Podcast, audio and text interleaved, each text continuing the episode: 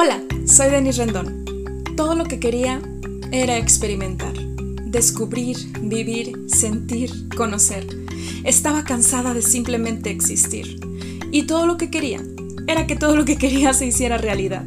Así que decidí conquistar mi camino y ahora soy parte de la minoría de personas que actúa para liberarse de su esclavitud interna. Ahora vivo bajo mi propio sistema de creencias. No me conformo con lo que dicta la sociedad. Cuestiono todo. Me expreso escribiendo, cantando, bailando, siendo fiel a mí misma. Creo en mí y me reconozco como un águila con espíritu de mariposa. Extiendo mis alas sin límites, sin juicios o prejuicios de por medio, pues sé que estoy aquí para vivir, sonreír, sentir, disfrutar, crear, aportar y compartir, descubriéndome un día a la vez. Por esto y más, quiero que sepas lo que jamás diré. Bienvenidos.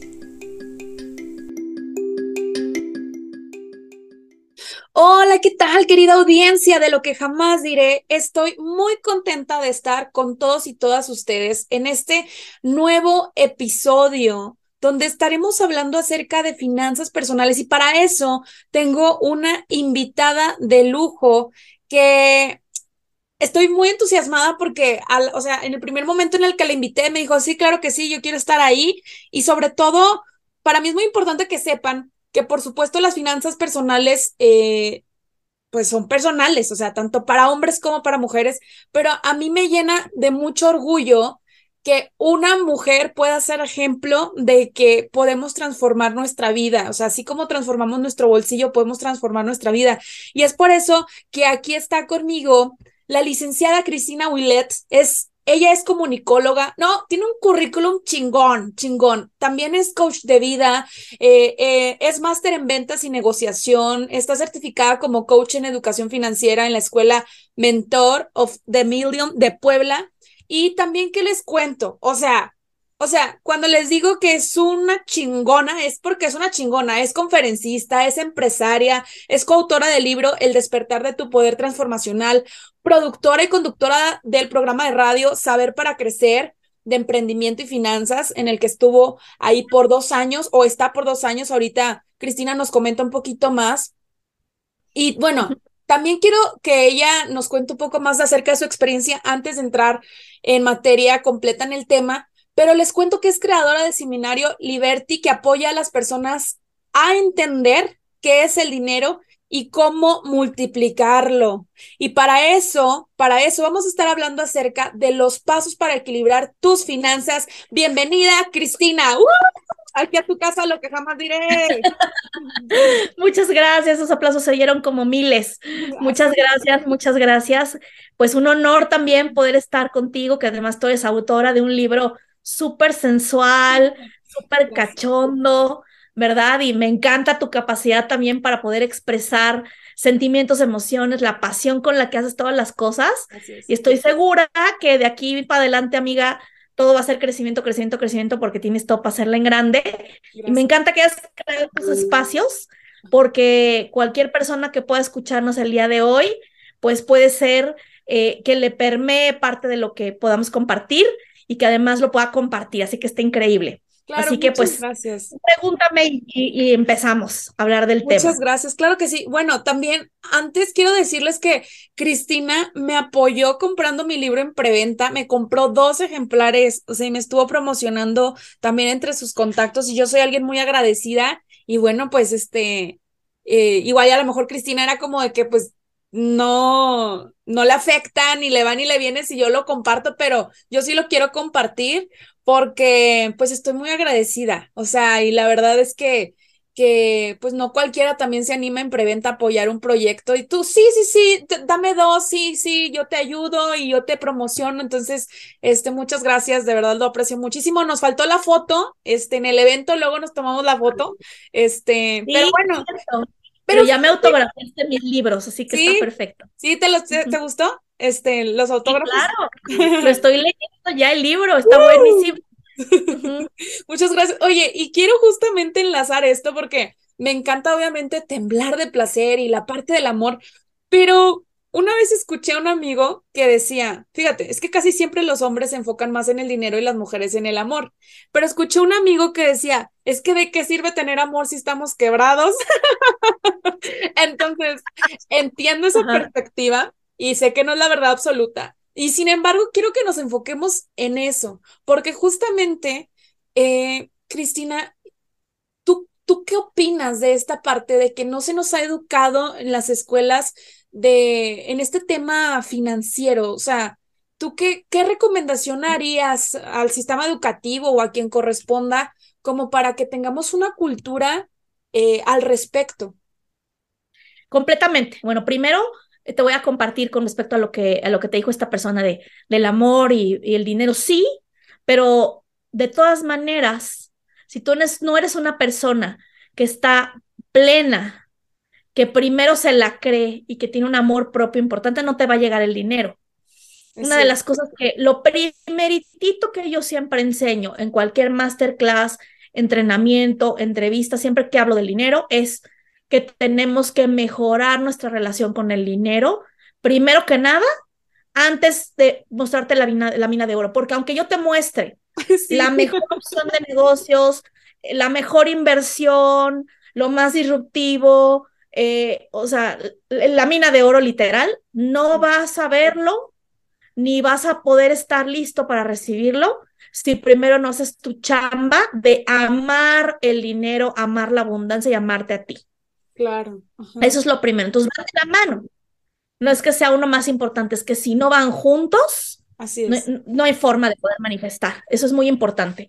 Y por otro lado, pues sí, efectivamente tenemos un, un, un gran rezago educativo en el tema de educación financiera, porque a diferencia de países del primer mundo, donde se educa a los niños de una manera distinta, por ejemplo, la proporción es que uno de cada tres mil personas invierte en países de Latinoamérica y en, en, países del primer mundo, uno de cada 300. O sea, la diferencia es muy grande. Entonces, los niños que vienen de papás donde el papá es emprendedor, el papá es empresario, traen otro chip distinto, empiezan a aprender de esto desde niños o lo ven en casa, pues desde chavos empiezan a ahorrar, tienen también mucho más apoyo del gobierno, de tal manera que cuando, no, no sé si tú sabías, pero cuando tú abres un emprendimiento en Estados Unidos, la, Estados Unidos te condona durante un año los impuestos, no los tienes que pagar si sí o sí abres una segunda empresa. O sea, si abres una, segunda empresa. Si abres otro negocio al año, no tienes que pagar esos impuestos. Y si abres un tercero, otro año más te condonan impuestos. Entonces, le dan una facilidad muy grande a la gente que quiere emprender. Obviamente tiene sus retos, es, eh, hay emprendimientos, o sea, allá tienes que emprender proyectos muy grandes, no puedes dedicarte al comercio menor como aquí, que eso también tiene sus pros y sus contras, pero la cultura, efectivamente. Ahora, no es solamente un tema de ganar más dinero como mucha gente piensa, sino es un tema de, de qué tipo de forma de ganar dinero y qué decisiones tomar con respecto al dinero. Esa es la diferencia. Porque yo conozco gente que ha tenido mucho dinero en su vida productiva y al final terminó quebrado, pobre, a su edad, en su vejez. Entonces, de nada sirvió que fuera empresario si todo se lo gastó durante su época productiva, si no construyó ingresos pasivos, si no diversificó, si no se preocupó por crear un capital semilla, por ejemplo, si no compró su libertad financiera. Entonces, va más allá de solamente ganar poco o mucho, sino la toma de decisiones y de hacer lo que hacen los millonarios, que la clase media justamente no hacemos porque no nos educaron de esa manera y porque las inversiones o los ingresos pasivos ni siquiera entran en la ecuación.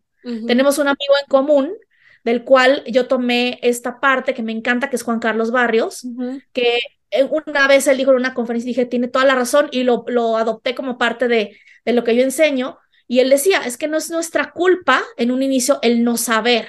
Así es. Porque ¿cuál es la fórmula? Nos enseñan a, a, prepararnos muchísimo, ¿no? A mí me dijeron inglés, computación, de preferencia maestría y doctorado y ya. Si eres una buena alumna y sacas 10 en todo, y te preparas un montón, ya la tienes asegurada. Y yo me la creí. Yo dije, ah, bueno, nací ñoña, qué bendición. Mi primer emprendimiento fue darle clases a los burros en la escuela y les cobraba a los niños que se les dificultaban las matemáticas o la química.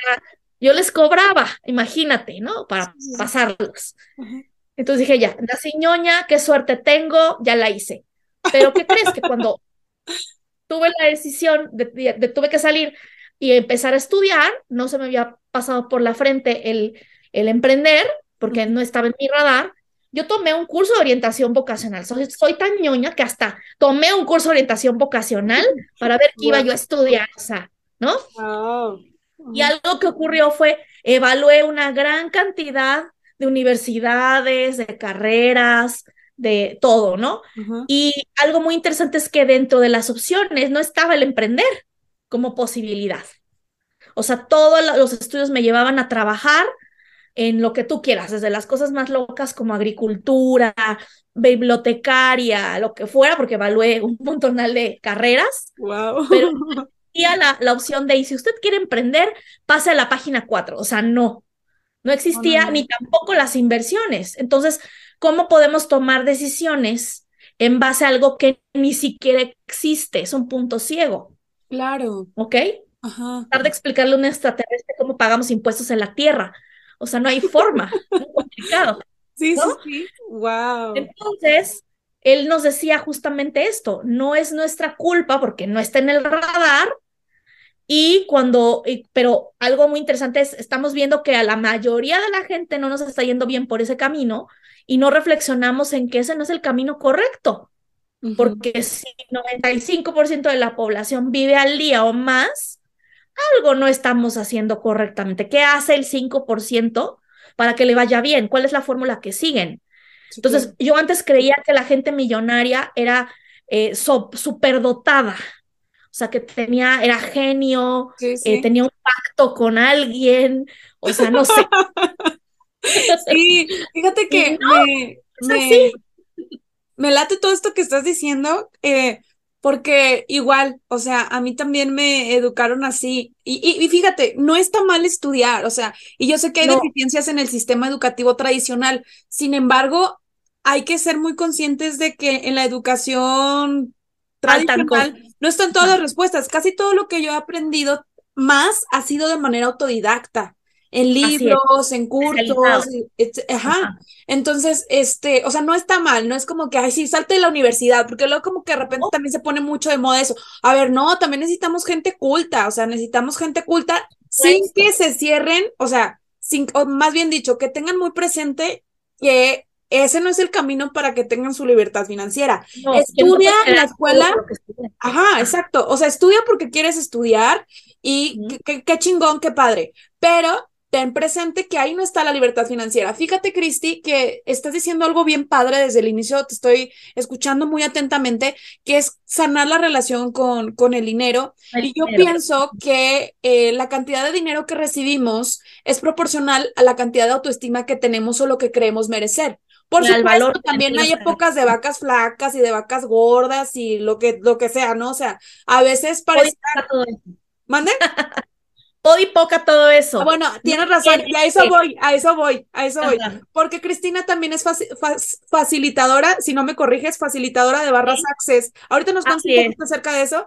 Este, yo, yo solo conozco la parte de Gary Douglas, que es un, es un, busquen ese libro, cómprenlo, está en Amazon, creo que está en Amazon, se llama El dinero no es el problema, tú lo eres. Y si se tratara de lo que estás dispuesto a recibir, de hecho, de hecho me lo traje de Monterrey, acá está arriba. Entonces, ese libro me abrió mucho el cerebro y obviamente que, que tú tienes un nivel de conciencia más elevado que tu servidora, pues por eso te invité, no solamente para que la gente te escuche, sino para yo aprender de ti. Este, y, y justo en ese punto, fíjate, tú, tú corrígeme, tú corrígeme, a mí me encanta. Pero fíjate, fíjate, quiero que me escuches y que veas también las creencias limitantes que yo puedo llegar a tener, porque estoy segura que la gente también. O sea, estoy, espero que no, espero que no, pero.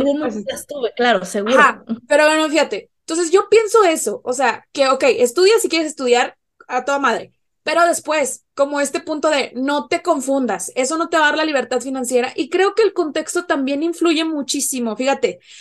Yo siempre dije, ay, pues sí, este, yo, no sabía cómo expresarlo. En mis exámenes de orientación vocacional de la prepa, me, me hicieron dos en, en primero y en tercer semestre.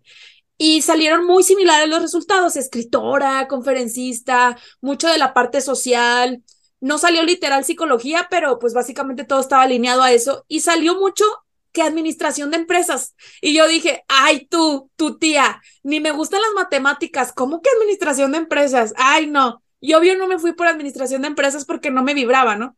Cuando estoy en mi trabajo tradicional, en mi, mi único trabajo ya como egresada hasta ahora, o sea, decidí emprender muy rápido cuando fui consciente de eso, fui muy feliz, o sea, estoy muy agradecida con todo lo que me dio ese empleo. Este, y sin embargo, yo me acuerdo que yo estaba en un contexto y yo le decía a mi pareja en ese momento, es que siento que hay algo más, o sea, ¿cómo dónde voy a poder invertir? Y entonces, él desde su contexto me daba sus recomendaciones. Y, y, y, lo que escuchaba tanto de él como de otras personas es, era como de, es que eso es muy complicado o es que esas oportunidades de inversión son para los ricos. Eh, entonces, en un millón. Ajá, esa, en mi poca claridad, yo, yo sentía una veces, o sea, yo no podía creer que así fuera la vida, que me tuviera que conformar con lo que se supone que está y te chingas y te fregaste. Yo no lo podía creer. Ni modo, te me digas pobre. Ajá, no. o sea, y yo me quedaba, no, es que debe haber algo más. Y entonces yo era como la rarita porque era como, es que tú eres una rebelde. O sea, es que parece que no, o sea, parece que eres una chica millennial generación de cristal que quiere que las cosas sean diferentes, pero así son, ni modo. Y yo me quedaba así, pues si así es, pues ¿para qué estoy aquí? Digo, no pensaba como en matarme ni nada de eso, pero, pero era muy frustrante. Lo mismo que a ti. ¿Mande? Igualito, igualito me pasó, igualito. Yo era la oveja negra, por supuesto.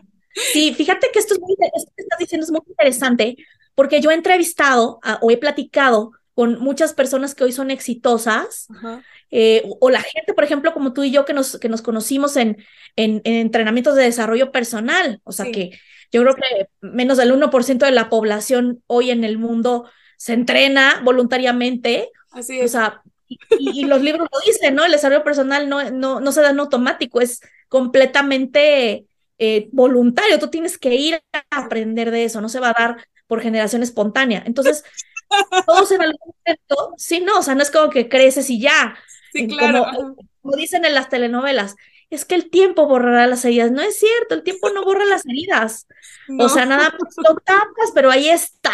Exacto. Hasta que te vayas a una terapia a realmente atravesar eso, lo vas a seguir cargando por el resto de tu vida o más allá ya sin meterme en, otro rollo, ¿no? Entonces, ¿qué pasa? Que sí, en algún momento, todas las personas que estamos en este camino hemos sentido esa incomodidad. Sí, sí, Es como despertar dentro de un mundo de gente que está dormida, literal, y a veces se siente muy raro cuando tú eres el único que se da cuenta de que las cosas no están bien. Sí.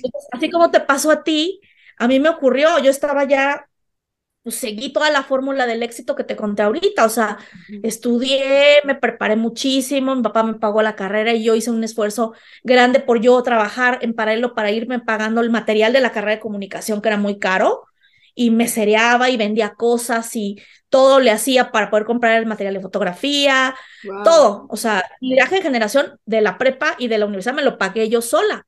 Entonces, eh, así fue. Entonces yo al principio decía, es injusto porque, porque a los papás de otras amigas les pagan todo y a mí no. Hoy lo agradezco porque eso me hizo más fuerte, porque me hizo independiente. Y cuando empezaron las crisis, pues mis amigas no sabían cómo generar dinero y yo sí, porque llevaba toda la vida haciéndolo. Entonces, esto es muy interesante porque cuando ya estaba yo trabajando, que tuve la bendición de trabajar en una de las mejores agencias de servicios artísticos, yo quería dedicarme a la organización de eventos y logré entrar a donde yo quería, pues el primer shot de realidad que me llevé fue, a mí, mi jefe me dijo, pues qué padre tu currículum, pero empiezas desde abajo. O sea, entras con el sueldo de una ejecutiva cualquiera y yo te, yo te voy a entrenar. Y yo, ok, ¿yo qué voy a hacer con esa quincena? O sea, yo creía que literalmente cuando yo saliera de la carrera, eh, las empresas iban a pelear por mí porque había una grande diferencia entre los que sacábamos 10 y los que sacaban 6. Sí, claro. No, no es así. Cuando sales y llevas a una entrevista de trabajo, nadie te pregunta tus calificaciones. Es verdad. Ya nunca. Entonces, eh, se fijan en tus habilidades y en que le produzcas a la empresa en ese momento. Sí. Y de eso no te enseñan jamás en la escuela. Oye, me estoy viendo en ti por completo, o sea, me encanta, porque, o sea, yo siempre he sido como de dieces, o sea, de dieces, un que otro nueve, y me encanta. Pero fíjate que cuando trabajé en universidad, yo le daba herramientas laborales a los estudiantes para que obtuvieran un mejor empleo. Pero justo lo que yo les decía es que te contratan este, por lo que sabes y te despiden por lo que no sabes, que son estas habilidades blandas que tú estás mencionando. O sea, a la gente, claro que es un plus. Por ejemplo, también tuve la oportunidad de irme a intercambio y me decían, es que va a fortalecer tu currículum. No es cierto. Pregúntame cuánto, o sea, me sirve a mí como experiencia de vida, por supuesto, pero pregúntame cuántas empresas se han peleado por mí de que quiero a Denise porque estuvo en España, quiero a Denise porque tuvo 10 y tiene tantas maestrías. No es cierto. ¿Qué valoran hoy mucho las empresas? Cuando te hacen el examen psicológico, el psicométrico, valoran qué tan conflictivo eres, qué capacidad de resiliencia tienes, cómo trabajas el, el, el, rechazo, la frustración, eh, tu capacidad de hacer equipo con las personas, de aportar valor. o sea, ¿y eso es donde lo estudiaste? No te lo enseñan en ningún lado. No. O sea, tuve la oportunidad de subir la gerencia justo ya trabajando en la agencia, porque la chava que era la gerente eh, era muy conflictiva, era muy buena organizando eventos, pero era conflictiva y se llevaba muy mal con mi jefe y de repente no ponía su, su raya, se iba eh, de, farra con los músicos y con los proveedores, o sea, no sabía poner límites de dónde terminaba la fiesta y dónde terminaba la parte profesional. Entonces mi jefe dijo, oye, mira, ya me tiene hasta el gorro, eh, yo te veo potencial, entonces dime eh, si existe la posibilidad, o sea, si te gustaría tomar la gerencia para poderte dar el puesto y a ella pues la voy a despedir, ¿no? Y pues le dije que sí, efectivamente le dije, es que sí, sí me gustaría quedarme con eso. Y es terrible que tengan que despedir a alguien para que te, den a ti el puesto, pero, así es esto, pues sí. ella no estaba funcionando en ese lugar y yo me dejé moldear más, fui más enseñable, eh, tuve, o sea, ella tenía más capacidad que yo en la A ver, ojo, enseñable no es manipulable, ¿eh? Ubíquense, gente bonita que nos está escuchando. Enseñable no es manipulable.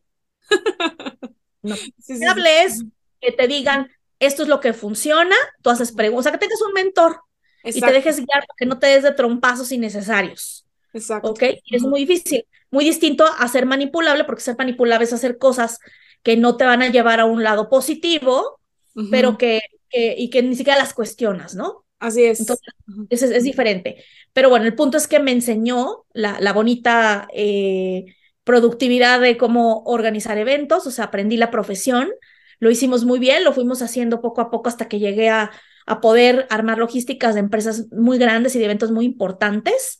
Uno de los eventos que, del cual me siento orgullosa, por ejemplo, es que ayudé con la coordinación del 50 aniversario del Excelsior en México. La producción de ese evento estuvo a cargo mío y fue de los, de los últimos eventos que hice antes de, de retirarme para poder emprender voluntariamente también. Y me preparé para poder eh, retirarme. Un año antes avisé que ya había tomado la decisión de emprender, que iba a dejar la gerencia de la agencia para dedicarme de tiempo completo a hacer redes de mercadeo.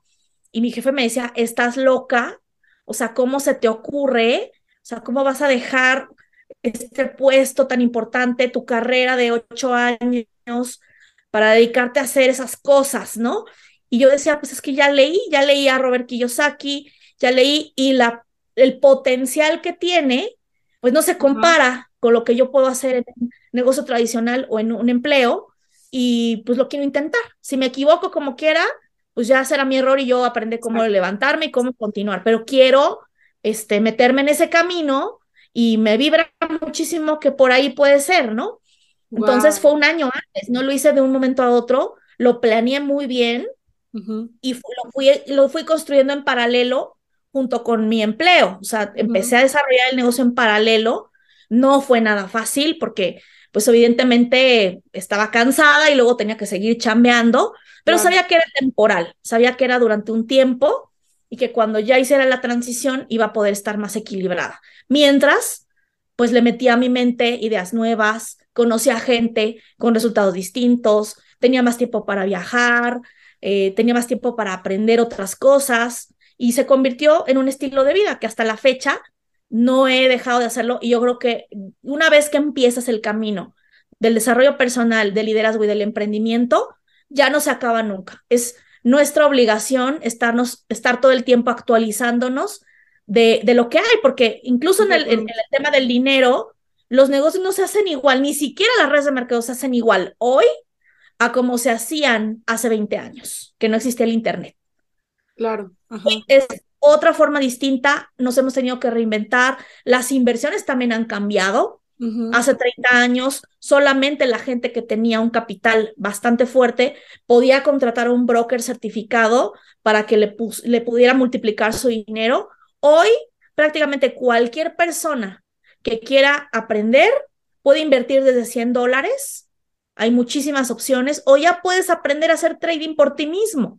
Sí. Que eso era algo prácticamente imposible hace 30 años. Así es. Okay. Sí, Entonces, me gusta ha cambiado que nos compartas tu experiencia porque eh, aquí en lo que jamás diré nos escuchan tanto hombres como mujeres, pero eh, quienes, quienes nos escuchan más son mujeres y muchas de ellas eh, tienen entre 20 y 40 años y algunas de ellas son mis pacientes y en ocasiones me cuentan como esta frustración de que no saben cómo cambiar su realidad y, y que tú también cuentes claro. esta parte real, o sea, ser emprendedor, sí. ser empresario conlleva, o sea, sí conlleva sacrificio, sí conlleva desvelo, sí conlleva cansancio, sí. Yo también, o sea, vibro mucho contigo, yo digo, no manches, o sea, sí soy yo ahorita, o sea, o sea, sí de que no, de que digo, ya cuándo, y mis ojeras, cuándo se me van a quitar, y, sí. Y, y, realmente, yo no sé si tú lo has llegado a sentir, pero yo hay ocasiones en las que he sentido un, como, como si mi alma se desgarrara por dentro, me decía mi hermana en diciembre, más o menos, me decía, es que no te veo feliz. Entonces le decía, no, no, no, es que sí estoy feliz, pero es que estoy pagando el precio por cumplir mis sueños. O sea, y, y, es muy sí. cansado, realmente sí es muy cansado. O sea, pero quiero, antes de que sí. nos cuentes los cinco pasos para equilibrar este, nuestras finanzas, quiero que nos cuentes un poquito, este, acerca de cómo llegaste a ser empresaria, a ser inversionista ahorita. Y te voy a decir algo, este, muy, muy personal. Y me acuerdo que tú y yo coincidimos, tuvimos una junta en noviembre del 2021, este, porque también uh -huh. tú ahorita te dedicas como a, a, recaudar capital para, este, para un negocio de litio, y ahorita nos cuentas un poquito al respecto, sí. pero me acuerdo que yo decía, esta mujer es bien chingona, y al principio tengo que confesarte que me impusiste, o sea, yo dije, ay, Dios mío, o sea, dije, no, no, y después yo dije, ok, ¿en quién me tengo que convertir para yo ser similar a Cristina, para yo modelarla. O sea, uh -huh. a lo mejor no en litio, pero sí con el perfil que tú tienes. O sea, porque tú me hablabas en ese momento, no voy a hablar de cifras, pero me hablabas acerca de tus, de tus ingresos básicos, este, eh, sí, de lo que necesitabas básico para cubrir tu estilo de vida. Y yo decía, madre mía, esos son como tres o cuatro meses míos, o sea. Blanco no se paga solo, claro. Ajá. Exacto, ¿no? Entonces yo dije, este, obviamente voy creciendo, voy teniendo más proximidad, voy abriendo mi mente, voy creyendo que todo es posible y entonces, este, yo digo, claro, si ella puede, yo también puedo.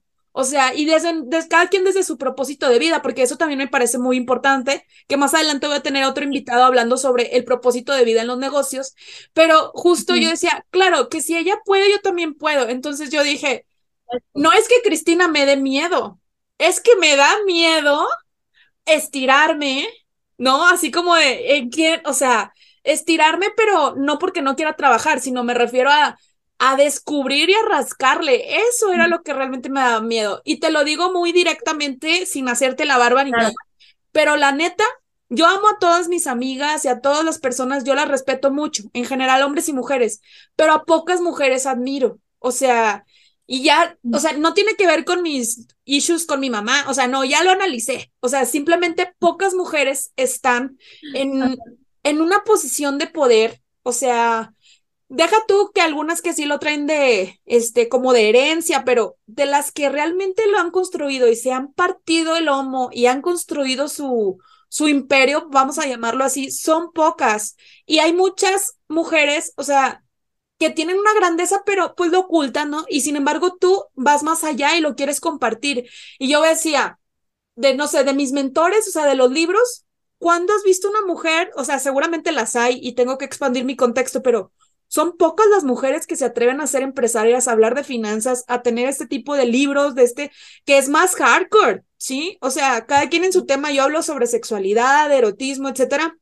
Me encanta la parte financiera, pero como te dije, mis exámenes de orientación vocacional, yo decía, como administración de empresas, como, ¿por qué? Entonces, si bien no es mi propósito de vida, no quiere decir que me voy a quedar como ignorante, sino más bien me apalanco del conocimiento que tienen otras mujeres, de que tienen otras personas, de que es posible, porque yo no sé si a ti te tocó, pero este, ah, yo tenía mucho en mi mente que este tipo de negocios era para hombres, ser empresarios es para hombres, o sea, las mujeres, este, eh, a lo mejor como que se quedan en la casa o que simplemente, desafortunadamente, a muchas mujeres no les interesa. Por lo que tú quieras, por X oye, por y, y se vale, ¿no? Se vale. Pero, ¿qué tan importante es eso? Entonces, quería decirte esto de que yo dije, o sea, la tengo que invitar la quiero invitar, quiero que esté aquí, quiero tener proximidad con ella. O sea, si yo quiero tener los resultados que tú tienes, pues lo modelo, o sea, lo modelo y justamente como tú decías hace rato, me dejo enseñar, me dejo a ver qué me vibra, qué no me vibra, voy tomando mis decisiones, ¿no? Entonces te quiero reconocer eso, este, creo, eres la primera mujer de finanzas que está aquí en lo que jamás diré. Entonces eso me llena a mí mucho orgullo. Ajá, y espero que no sea la última porque hay mucho que hablar del tema. Sí, sí, por supuesto. Este, sí. ya tengo en el radar también otras, otras, este, compañeras nuestras, amigas nuestras, que también hablan acerca de inversiones y, o sea, que son mega chingonas, pero es que a lo que voy es de que cuando mi cerebro comenzó a destaparse, dice, oye, pues sí hay, nada más búscalas. Claro. Y tienes esa proximidad y, y compartirla con la gente. Es cierto.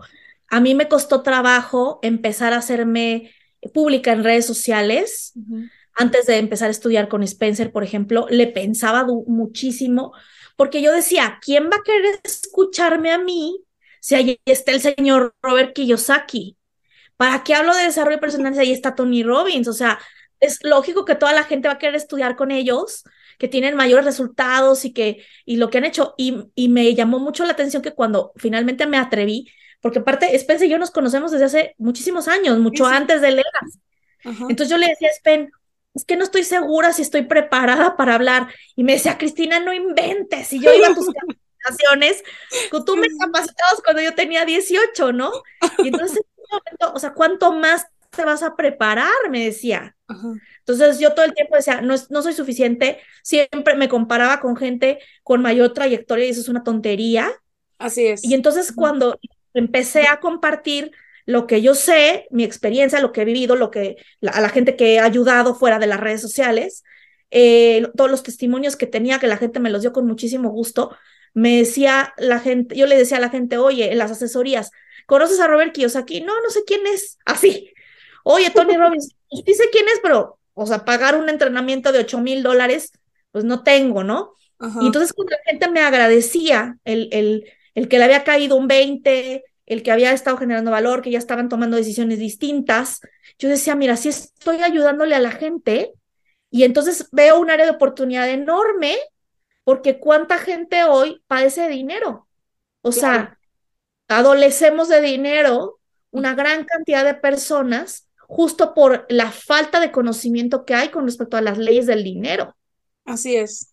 Entonces me emocionó muchísimo y dije, me tengo que preparar todavía más, tengo que hablar con más gente, debo de buscar todavía más opciones de negocio y de inversiones para tener un, un, eh, portafolio para la gente. Y, y, la verdad es que ha sido un universo nuevo, pues en gran parte, desde que empecé con esta carrera, ya tengo 19 años en, en, el tema del emprendimiento y, del, y de la educación financiera, pero no dejamos de aprender. Así es, wow. Y creo que es algo que, que necesitamos mucho en México. Sí, claro. Entonces, eh, pues ahora Muchas gracias por compartirlo, porque realmente, o sea, tanto para mí como para las personas que nos están escuchando, pues es una máquina del tiempo. Y justo para que ellos se queden con estos cinco puntos o los puntos que consideras más importantes para equilibrar nuestras finanzas. Yes. ¿Cuáles son, Cristina? Ahí te va. El primero, lo que dije al principio. Lo primerito es resolver tu relación con el dinero. Y mucho no lo, no lo vamos a trabajar a nivel consciente. Justamente por eso me certifiqué como facilitadora de barras de access, porque pues el más del 95% está en, de lo que de la realidad que creamos está en el inconsciente. Nosotros necesitamos ir a echarnos un clavado voluntariamente a lo que está oculto para ver realmente cuáles son las creencias que nos están limitando. Así es. ¿Qué es lo que no nos permite recibir más? ¿Qué es lo, cuáles son los puntos ciegos? ¿Cuáles son las creencias que tengo con respecto a la forma de ganar dinero? A que a lo mejor solamente me tengo que dedicar a una cosa cuando podría hacer lo que hacen los millonarios, eh, ir, ir abriendo opciones y abanicos de posibilidades de negocios y no decir, bueno, como soy doctor, pues solo lo que tenga que ver con medicina y de repente llega el litio, o, bueno, que también tiene que ver con medicina, pero llega cualquier otra cosa, el metaverso, y dices, eso no le entiendo ni me interesa, ¿no? Entonces, ¿cuántas posibilidades se están cerrando ahí? ¿O qué aprendimos de pequeños? Yo siempre le digo a la gente en, en mis clases, ¿cómo fue tu Santa Claus? ¿Abundante o codo? O, o, por ejemplo, en mi casa, cada quincena mis papás peleaban por dinero. Entonces yo empecé a hacer una asociación inconsciente de hay que trabajar muy duro para ganar dinero y así lo hice un tiempo, hasta que luego con barras de access aprendí que también puedes generarlo todo con total facilidad, gozo y gloria. Claro. Y que el apalancamiento te permite liberar tiempo para poder producir más.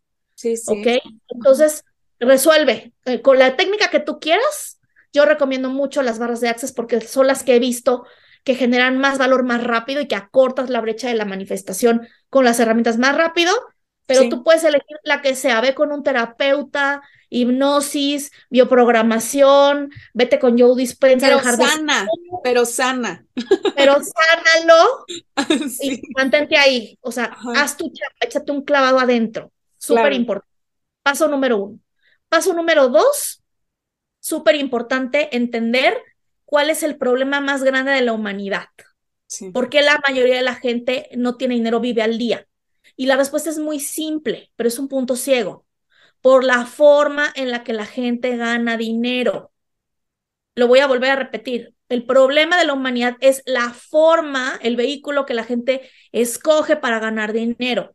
Sí. Que ¿Cuál es en la mayoría de los casos? ¿Un empleo o un autoempleo? Entonces, no está mal el empleo o el autoempleo, no es que que matamos a todos los empleados, no, no va por ahí, sino que hay que entender que cuando tú intercambias tiempo por dinero, siempre vas a tener un tope. ¿Ok? Yo le llamo sí. tiempo pompa, tiempo nalga. sí, ajá. Tienes que estar ahí, si no, no ganas dinero. Ajá. ¿Ok? Entonces, entonces es muy fácil entenderlo así, de esta manera chusca. Entonces, si yo intercambio tiempo por dinero, por ejemplo, en un empleo, el que sea, quiere decir que mi hora tiene un valor. Vale lo que la empresa está dispuesta a pagarme porque me estoy alquilando por mis servicios. ¿Ok? Sí, sí. Entonces, si tú ganas 10 mil pesos al mes y trabajas ocho horas, cinco días a la semana, pues divide 160, en, o sea, 10 mil en 360 para que sepas cuánto vale tu hora. ¿Ok? Uh -huh. Si quieres ganar más dinero, que tu hora valga más, ¿qué tienes que hacer? Obviamente, si tú vas con tu jefe y le dices, necesito que me aumentes el sueldo un 50%, pues te van a mandar a volar. No va a ser por ahí. O sea, sí, sí, sí. -huh. No hay forma, ¿ok? ¿Qué hace un autoempleo? Ahora vámonos al camino del autoempleo. Tengo un negocio propio, tengo un local, soy un terapeuta, soy un doctor. Entonces, ¿qué hace la gente para ganar dinero cuando es terapeuta? Pues da terapias, ¿ok? Uh -huh. ¿Quién tiene que dar la terapia? El terapeuta. No lo puedes delegar a menos de que tengas una red de terapeutas que trabajen para ti, pero la mayoría de la gente intercambia su tiempo por la terapia. Entonces, Así es. va a estar, aunque seas la terapeuta más fregona del mundo y ames tu Estás vocación, Uh -huh. Estás topado por la cantidad de horas que puedas dar terapia. Entonces, ¿qué hace Así un terapeuta para ganar más dinero? Y ahí aplica contadores, abogados, médicos de todas las especialidades, mecánicos, cualquier persona que ella haga la chamba físicamente presente. Sí, ¿okay? claro. Que uh -huh. el lápiz, el que escucha a la gente, tú tienes que estar ahí, ¿ok? Aunque sea por Zoom, estás ahí. Sí. Uh -huh. Eso ahorita es tiempo pompa. Entonces, básicamente, ¿Qué hace un terapeuta o cualquier autoempleado para ganar más dinero? Trabaja horas extras los sábados y domingos, pero de todas maneras va a tener un tope. ¿Ok? Y ojo, porque luego la gente no es consciente de esto. Cuando tú le cancelas a tu dentista la consulta o le cancelas a un terapeuta, le quitaste dinero de su boca a ese terapeuta, porque él no va a poder recuperar esa hora. Así es. No es como que, ay, no pasó nada. O sea, le quitaste dinero de la boca a ese terapeuta porque él ya no va a poder darle la consulta a alguien más y no va a poder recuperar ese tiempo. Ese día ya no dejó de ganar dinero. ¿Ok? Si esta persona se enferma, deja de ganar dinero. Si se va de vacaciones, deja de ganar dinero. ¿Ok? Prácticamente un empleado, un autoempleado tiene que empezar de cero todas las veces. Yo lo viví en la agencia. Si yo vendía un evento, pues toda la preparación, lo que implicaba, lo vendía. ¿ok? Si quería volver a ganar, tenía que volver a hacer toda la labor de venta y ver si el año que entra la misma empresa nos iba a contratar, porque volvíamos a competir contra un montón de agencias desde cero. Y si lo volvía a hacer por un año consecutivo, volvía a ganar una comisión una vez. Siempre parte desde cero, cada quincena, cada mes o en cada proyecto. Llámese telenovela, película, lo que sea, una sola vez. ¿Ok? Entonces siempre vas a estar limitado por el, tiempo. Y hasta ahorita ningún millonario del mundo ha podido comprar días de 25 horas. no, claro, todos tenemos el mismo tiempo.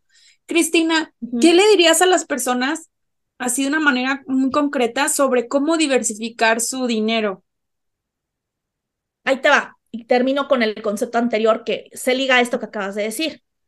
¿Cuál es la manera más inteligente de poder empezar a construir la diversificación?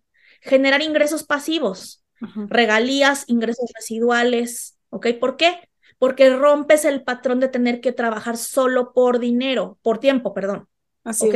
Entonces, cuando tú empiezas a generar fuentes de ingresos pasivos, entonces no necesariamente tienes que estar presente. Ahí entra el principio de la palanca, del apalancamiento.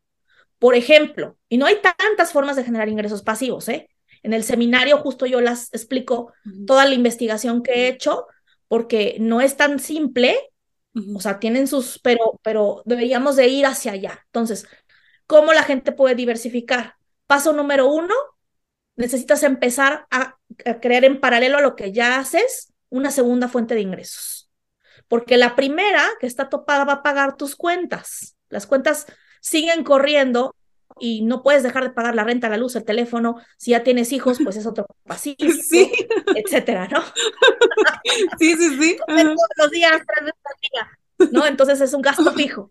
Entonces, ese, no te traumes, no, no renuncies mañana, simplemente tienes que saber que tu empleo tiene un tope. Sí. ¿Ok? Entonces, ¿qué haces? Agregas una segunda fuente de ingresos. Es incómodo, sí.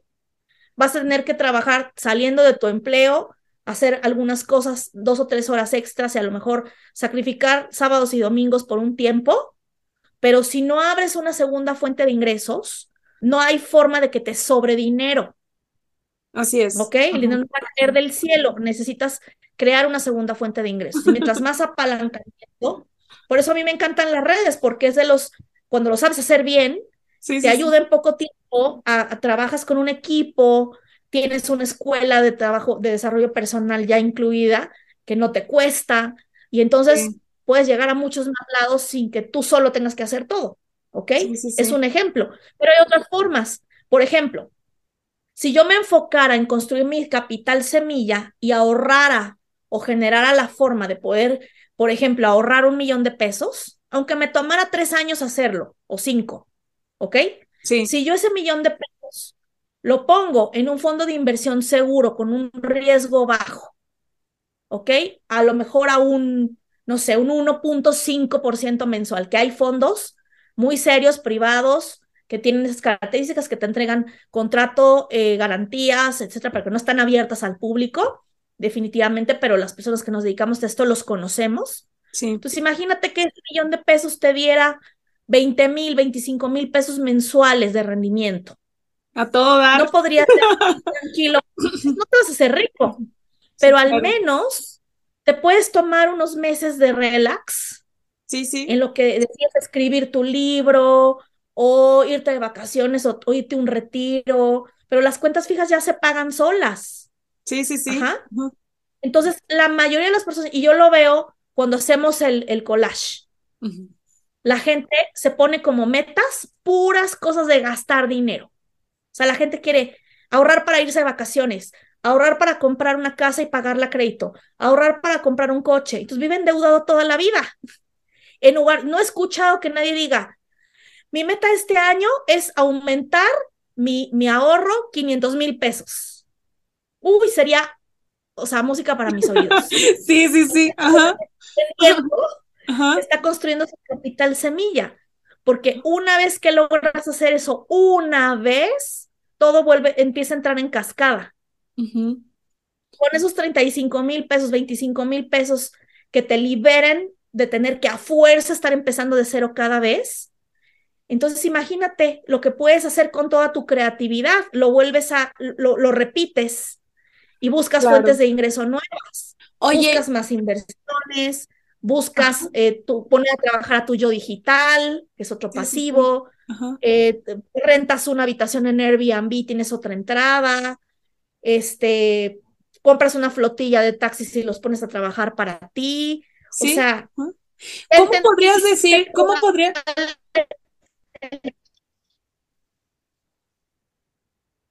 Perdón, ¿lo puedes repetir de nuevo, por favor? Sí, 80-20, exacto. La fórmula del éxito es que tú logres que el 80% de tus ingresos sean fuentes de ingreso pasivo y 20% lineal. ¿ok? Que tu tiempo pompa lo hagas por amor al arte.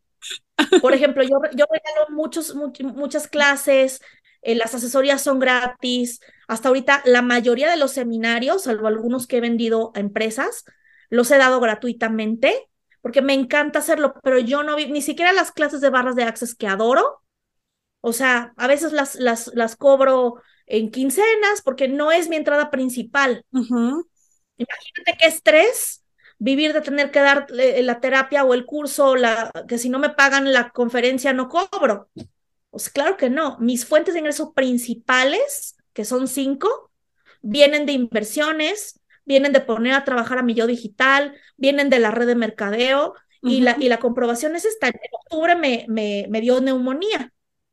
Quienes me conocen y estuvieron cerca, saben que fue justo unas antes de, del curso de Tony Robbins, de cuando vino a México con el evento de EXA, y me enfermé de la garganta, no me cuidé, me fui enferma porque pues yo quería estar en el evento histórico de Tony Robbins en México y estuve ahí brincando con gripa y al día siguiente pues mal, una, una gripa mal cuidada, me dio neumonía, yo me iba a Perú a una convención en, en Perú con todo, todo el viaje ya pagado, este, la visita a Machu Picchu y a la montaña de colores y el doctor me dijo, tú te subes a ese avión, te explotan los pulmones en el, en el, en el aire y no la cuentas. Así que vas cancelando tu viaje a Perú. Entonces, se lo regalé a una amiga, le dije, toma, vete tú en mi lugar, yo ya no puedo ir. Y, entonces me dijo, te vas a quedar guardada en tu casa por lo menos seis semanas, en lo que vamos viendo, porque la radiografía pues, salía terrible, ¿no? Entonces, tienes permiso de levantarte de tu cama al baño y de regreso. Y claro, ese caminar 10 pasos al baño, o sea, no sabes qué me agitaba de no poder respirar por, por la neumonía. Pero, o sea, qué difícil, qué difícil un momento de salud de, de ese, o sea, de esa magnitud como lo que va, lo, lo que pasaste recientemente, prácticamente. Sin embargo, tenías de cierta manera una tranquilidad con estos ingresos pasivos, porque ya no tenías tú que estar tranquilísima. Ajá.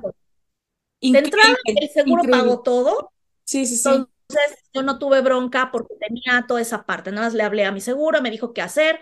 Eh, listo, los especialistas venían a mi casa, algunos amigos doctores me vinieron. Toda, fíjate que esto es muy interesante. Cuando tú trabajas en el merecimiento, toda la ayuda que, que la gente linda me, me, me, me, me ofreció, a todas dije que sí. Oye, Cris, soy médico, ¿quieres que una segunda opinión? Vente. Oye, que te inyecto factor de transferencia en la panza porque te va a subir el sistema inmune. Va, tráemelo oye, que las gotitas de no sé qué para que la resta mi vuelta, tráemela. O sea, acepté toda la ayuda, oye, lo que necesites, sí, sí necesito que lleves unos contratos. Y venían amigos Súper míos. congruente con lo los- de con lo de las barras access, o sea, todo Sí, llega a mí con facilidad, gozo y gloria. Sí, sí, sí. todo, todo llegó a mí así y no estaba preocupada. Es más, te voy a decir esto que está súper cañón. Hubo inversionistas que me vinieron a traer dinero en efectivo, en, o sea, cantidades importantes. Estoy Wow. hablando de 20 millones de pesos. Dormí con ellos en mi cama. Wow, qué rico, más que una que una lluvia de dinero. Tengo neumonía. Vas a tener que traérmelo a mi casa. No importa, voy. Y entonces mi asistente hacía los contratos, yo literalmente nada más los firmaba, este, contábamos el dinero aquí en mi casa y, y la gente no se quiso esperar a que yo me recuperara. O sea, como Wow. quiera venían, venían a cerrar contratos a mi casa. No te dejaron, no te dejaron ahí de víctima, ¿no? O sea, fue como de, no, no, no, no. O sea, tú te vas, tú- va a ser paulatino, vas a crecer, tu dinero va a crecer. Oye, Cristi, ¿qué recomendación le dirías a las personas que nos están escuchando que muchas veces por el contexto en el que estamos o porque no hemos visto los resultados que, que uno dice, pues es que estoy haciendo, este, o sea, me estoy estirando, estoy haciendo que las cosas sucedan, tomando acción y no veo los resultados tangibles y eso a veces pues puede ser muy frustrante para nuestro cerebro porque no lo está viendo tangible, pero ¿de qué manera, o sea, qué le dirías a la gente? O sea, híjole, que tienes un testimonio increíble, pero ¿qué le dirías a las personas que nos escuchan para que no se rindan? O sea, porque también es muy sencillo decirles, ay, échale ganas. Pues sí, pero tú no tienes, o sea, uno, uno dice sí, pero tú no tienes el contexto que yo tengo, tú no tienes las deudas que yo tengo, tú, es, ¿no? Entonces, Es como este, yo, yo lo veo así, como esta dualidad o como esta lucha interna que tiene nuestro cerebro de, de ser positivos y, y la abundancia, pero por otro lado, las cuentas bancarias te dicen, oye, pues no se ve tanta abundancia, ¿no? Porque pues todavía no te claro. cae lo proporcional a lo que realmente estás aportando valor. Y eso como emprendedores, te digo porque a mí me ha pasado, a veces yo digo, Claro. es- o sea, estoy trabajando mis temas con el merecimiento, la abundancia, siempre aportar desde el amor y aportar valor y aporto y aporto y cuando llega, ¿no? Entonces eso a veces puede ser muy frustrante porque somos seres espirituales en una experiencia humana, este, entonces a veces, eh, pues bueno, pues nos ganan las emociones humanas y no, no, no siempre, lo ha- hablo por mí en primera persona, o sea, no siempre puedo estar vibrando, este, ay, sí, todo es rosa, o sea, no. Y sin Claro, embargo, claro. pues como no me queda de otra, pues regreso a mi nivel de vibración de eh, siempre del agradecimiento, siempre de pues pensar optimista, ser positiva, realista también para hacer inversiones inteligentes que no me vuelvan a estafar como el año pasado, que perdí sumas importantes de dinero para mí, ¿no? Entonces, para una mujer soltera, independiente, o sea, sí, sí son sumas importantes, ¿no? Entonces, o sea, ¿qué recomendación me daría no solamente a mí, sino a personas que nos están escuchando que a veces podemos tener este conflicto interno? Punto número uno, yo también pasé por todo eso, ¿ok? O sea, creo que una de las cosas que yo veo hoy que nos hace mucho daño como civilización es pensar que los resultados se dan como píldora mágica. Yo recuerdo que en mi época, sí, en mi época éramos súper resilientes. Sí, sí, sí. O sea, a mí me quedó perfectamente claro cuando leí Escuela de Negocios, cuando, cuando me eduqué en la parte con Robert Kiyosaki, que fue prácticamente uno de, las, de los primeros autores que leí. O sea, si el juego es irte hacia los negocios con sistema y a las inversiones, bueno, pues entonces tengo que ser paciente conmigo mismo de ir, arranca, de ir avanzando hacia ese lugar con el paso del tiempo. Entonces, yo tenía muy claro, yo entraba a trabajar a las 9 de la mañana, no tenía horario de salida y aparte cubría los eventos. Trabajaba doble turno, de día y de noche, jueves, Wow. viernes y sábado. ¿Ok? Sí, sí, sí. Entonces, podría decir, no tengo tiempo, como dice la mayoría de la gente, ¿no? Porque la mayoría de la gente no quiere sacrificar el tiempo, el poco tiempo que le queda de diversión, este, los fines de semana. ¿Cómo voy a dejar de ir al cine el domingo, de ver a mi mamá? Sí, pero si no lo dejas de hacer un tiempo, nunca te vas a poder salir de ahí. Entonces yo lo tuve súper claro. Sí, Y así como cuando te pones a dieta, que le tienes que decir a la gente a tu alrededor, échame la mano y no me traigas el taco enfrente, porque mi fuerza de voluntad no es tan grande. Yo le decía a la gente, yo voy a ocupar mi horario de comida para, me traía un sándwich o una ensalada y a la hora de la comida salían todo el mundo del trabajo, la oficina se quedaba vacía y yo me quedaba trabajando en el segundo negocio, haciendo llamadas, trabajando mi lista, pasando las inscripciones por fax, porque en esa época todavía no había internet, mi hora, comía en media hora, entonces todos los días yo tenía que luchar con él y si mejor voto todo y me voy a comer con mis compañeros, porque me lo merezco, ya trabajé muy duro desde las nueve hasta las tres. Claro que estaba en mi mente esa idea, pero yo decía, no, no, no, porque si yo hago eso, me alejo más de poderme salir de aquí. Sí, y entonces fui aventando mi, meta y me sigo quedando aquí donde ya no quiero estar. Entonces decía, no aguanta vara, yo solita negociaba conmigo y decía, un día más, solo por hoy, solo por hoy vamos a hacer llamada.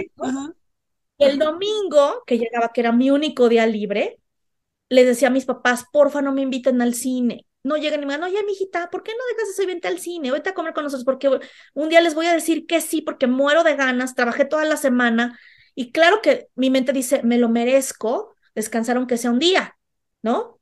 Entonces, si ustedes hacen eso, voy a votar mis sueños. Entonces, porfa, no me inviten, ni vengan, ni me digan, o sea, hagan de cuenta que yo ya les dije que no.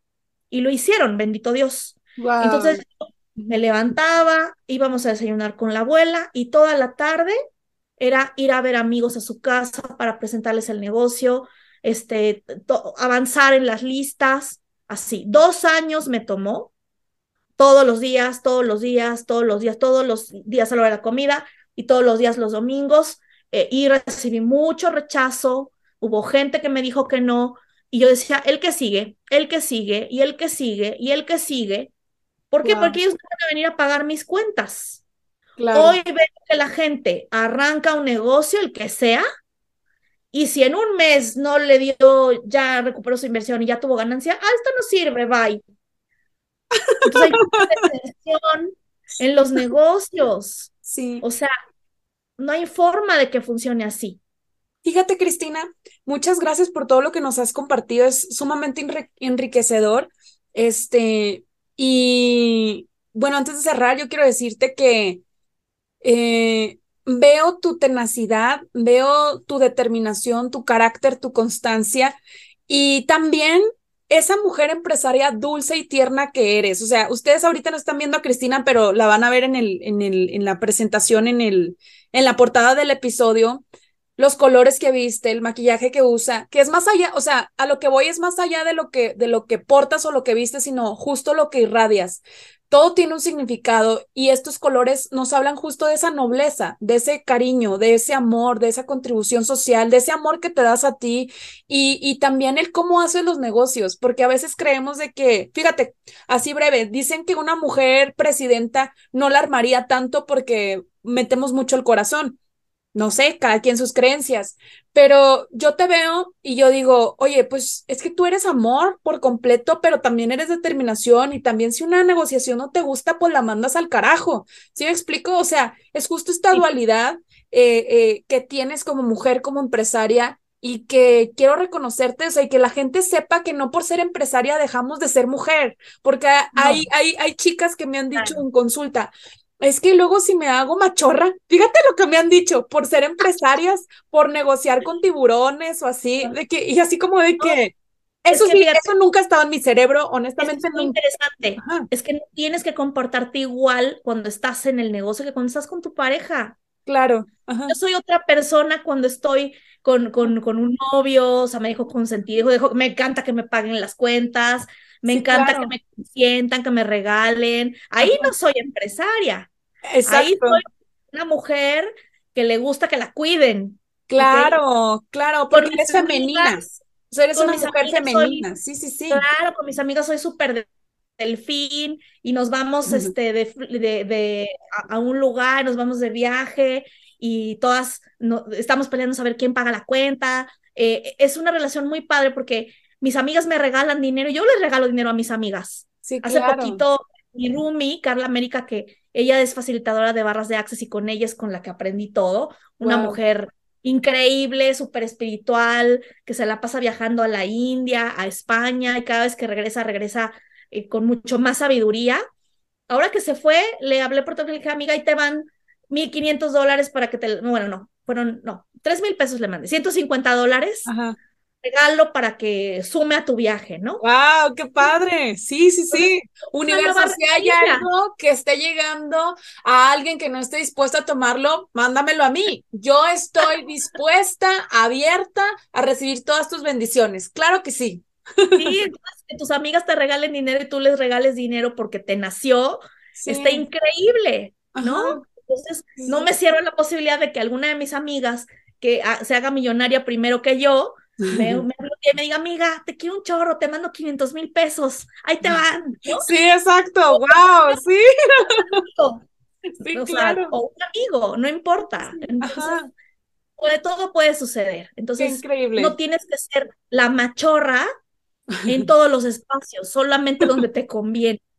Ajá, no, y aparte no es que seas machorra, o sea, sino, fíjate, fíjate las etiquetas que pone el cerebro, o sea, la sociedad. Ah, mujer empresaria machorra. Ah, chinga. O sea, ¿eso por cómo? O sea, tú, tú, tú, tú, qué me vas a venir a contar, qué me sabes, ¿no? O sea, eso me llama muchísimo la atención, pero pues qué increíble que, que tú se lo puedas compartir a las, a las personas. Y, y fíjense, fíjense en la foto de Cristina, súper guapa ella, muchacha elegante, chingoncísima de todo lo que ya, ya les compartí de su experiencia y nos quedamos cortas.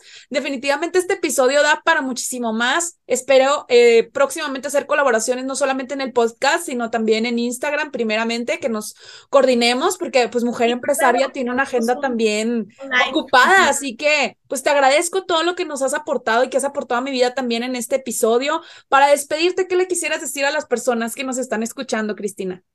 Que sueñen en grande, que no dejen los sueños eh, guardados en el cajón por prioridades, que nunca se, se, se eh, que piensen siempre lo más grande, porque eso emociona.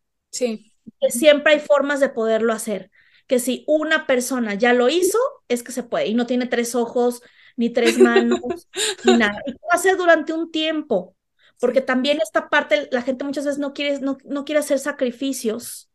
Pero te digo algo, o sea, el plan de 40 años, trabajar ocho horas durante cinco días a la semana para poder jubilarte con diez veces menos lo que ganabas en tu trabajo, o sea, como, ¿por qué lo vamos a aceptar? Que sea eso lo único que nos merecemos. Entonces, si le estás dispuesta a dedicarle dos, tres, cinco años más a poder construir tu capital semilla, a comprar tu libertad financiera, para el resto de tu vida poder hacer lo que se te pegue la gana, vale la pena. Nada más, arremángate las manos y no le tengas miedo al trabajo duro y a desvelarte por tu sueño, pero va a ser temporal, que negocia con tu mente, y va a ser solo por un tiempo. Después ya no voy a tener que ir de vacaciones solo en Semana Santa y en diciembre como la muchedumbre. Voy a poder hacerlo cuando se me pegue la gana y en los mejores lugares. Así que eh, en junio nos vamos a Turquía. ¡Wow! ¡Qué padre! ¡Felicidades! Un sueño que tengo desde hace mucho tiempo. No pude ir a Perú, pero me desquito este año porque me voy a Turquía. ¡Wow! Hecho está. Valió la pena la friega que me puse dos años. Hoy volteo para atrás y digo, bendito Dios, fui lo suficientemente valiente como para atreverme a hacer eso. Y mucha gente me dijo que estaba loca, que porque lo hacía, que no iba a funcionar y elegí no escucharlos. Elegí escuchar a la gente que tenía los resultados que yo quería y que y seguí su camino nada más, su ejemplo. Wow.